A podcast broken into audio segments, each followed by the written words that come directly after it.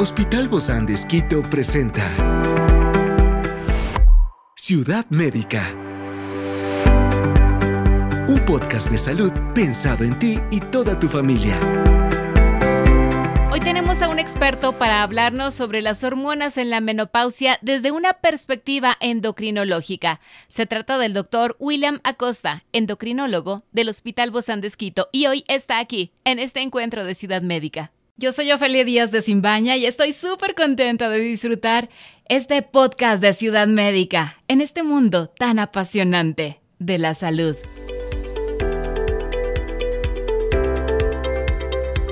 Los cambios hormonales pueden influir en la salud y el bienestar general de las mujeres, así como en la aparición de enfermedades a largo plazo, como la osteoporosis y enfermedades cardiovasculares. Por eso la comprensión de los efectos endocrinológicos de la menopausia es crucial para abordar estos síntomas y promover una transición saludable hacia esta nueva etapa de la vida. La menopausia es una etapa natural en la vida de las mujeres que marca el cese de la función reproductiva y se caracteriza por cambios hormonales muy significativos. Pero para esto tenemos a nuestro experto invitado, se trata del doctor William Acosta, endocrinólogo del Hospital Bozán de Esquito. Gracias, doc, por acompañarnos. Bienvenido. Muchas gracias por la invitación. Como siempre, un gusto participar de su programa. Gracias, Doc. Igualmente, que usted pueda acompañarnos y hablarnos de estos temas tan interesantes. Hoy nos toca las hormonas en la menopausia, pero un análisis desde la parte endocrinológica. Y ahí, Doc, ¿cuáles son las principales hormonas que experimentan cambios durante esta etapa de la menopausia? Todas. Hay una cosa interesante. Todo cambia, ¿verdad?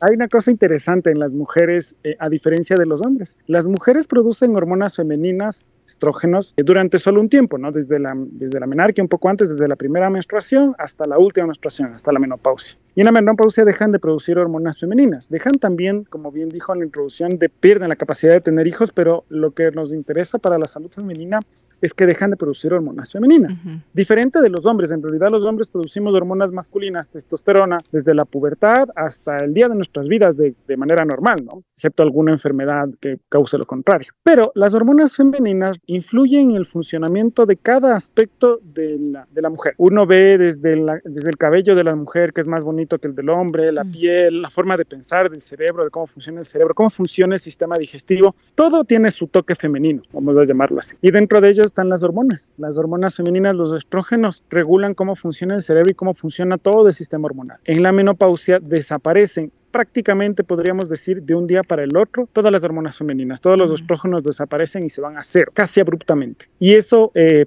primero descoloca un poco a las mujeres porque un cambio tan abrupto es esto, abrupto. El cuerpo tiene que reacostumbrar su cuerpo a esta nueva forma de funcionamiento. ¿Y eso sí de inmediato, Doc? Casi de inmediato. Puede tomar un par de meses, probablemente un año, menos de un año. Pero eso es de espacio de tiempo muy corto para un cambio tan, tan fuerte, digamos, que sucede en las mujeres. Entonces, por ejemplo, es más frecuente que haya diabetes en las mujeres después de la menopausia que antes de la menopausia, porque las hormonas femeninas, por ejemplo, eh, dan esa distribución de la grasa del cuerpo, típicamente femenina, con más grasa en la cadera y en el tórax que los hombres, que tenemos más pancita, ¿no? más grasa en el abdomen. Eso cambia y entonces de ese cambio incrementa el riesgo de diabetes, de colesterol alto. Cambia también cómo se producen en sí mismos las hormonas, la insulina, que es la hormona que regula la glucosa en sangre, cómo se producen las hormonas de la tiroides. Las enfermedades de la tiroides son más frecuentes después de la menopausia que antes de la menopausia y en fin, afecta el funcionamiento de todo el cuerpo de la mujer y cambia. ¿Y esto se puede prevenir,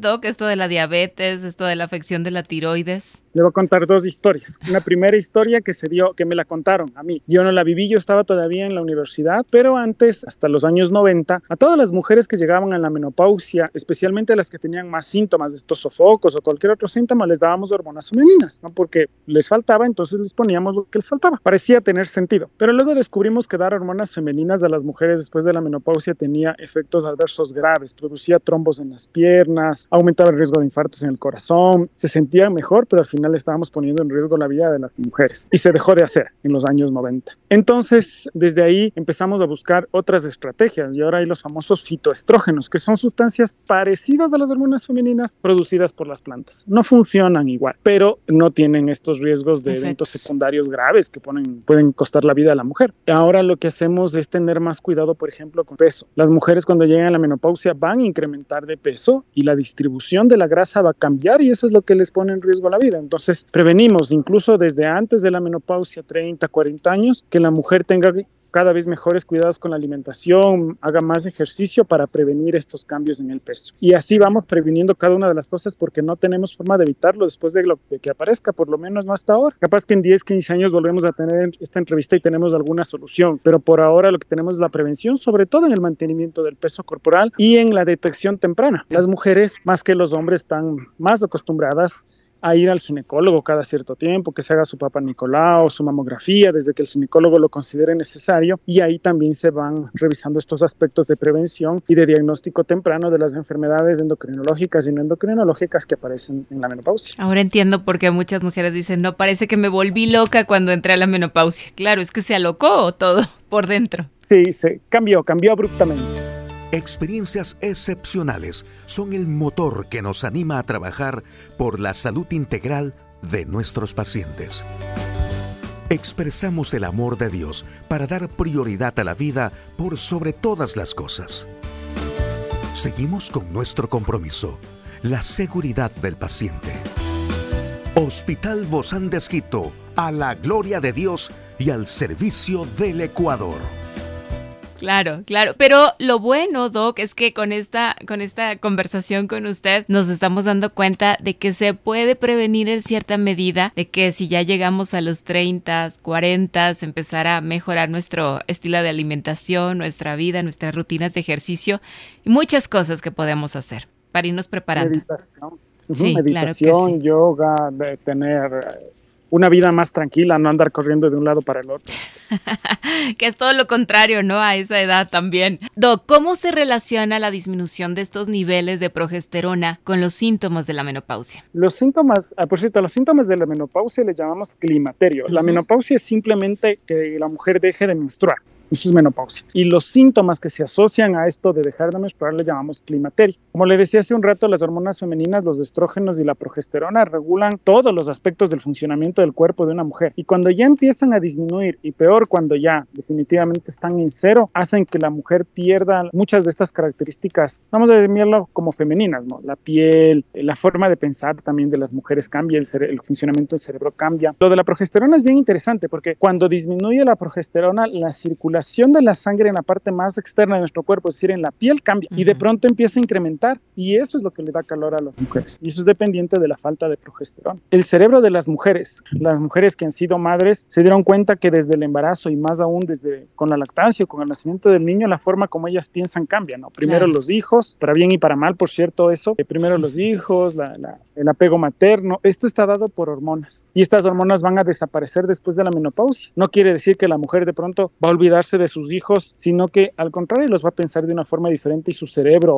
funcionará de una manera diferente y desde el nivel neuronal, desde cómo funcionan las neuronas, cambia con la falta de hormonas femeninas y se readapta. El cerebro, el cerebro humano está hecho para adaptarse o intenta estar hecho para adaptarse y eso es lo que sucede en la menopausia. Sería muy interesante y eso también tendría que ser otro tema, hablar de las, de las hormonas y, eh, y cómo funcionan en esta etapa donde ya las mujeres están teniendo hijos cada vez a etapas más tardías, ¿verdad? Eh, es un fenómeno, por cierto, que sucede en todo el mundo. Menos hijos, y los hijos más tarde. Y cómo eso eh, va desde aspectos trascendentales del funcionamiento del cerebro hasta aspectos profundos de, de, la conducta humana y del riesgo de enfermedades endocrinológicas y metabólicas. Eso es todo un temazo para sentarnos a conversar. De, de crianza también, de, de, muchas cosas, de muchas cosas. Pero bueno, el, el día de hoy nosotros estamos hablando de las hormonas en la menopausia con este análisis desde la endocrinología y cómo afecta, Doc, la menopausia a la función de otras glándulas endocrinas, como la la tiroides, como las glándulas suprarrenales? La tiroides, como ya sabemos, regula la velocidad a la que funciona todo el cuerpo, hace que el cuerpo funcione más rápido más lento según lo que necesitamos. Después de la vida adulta,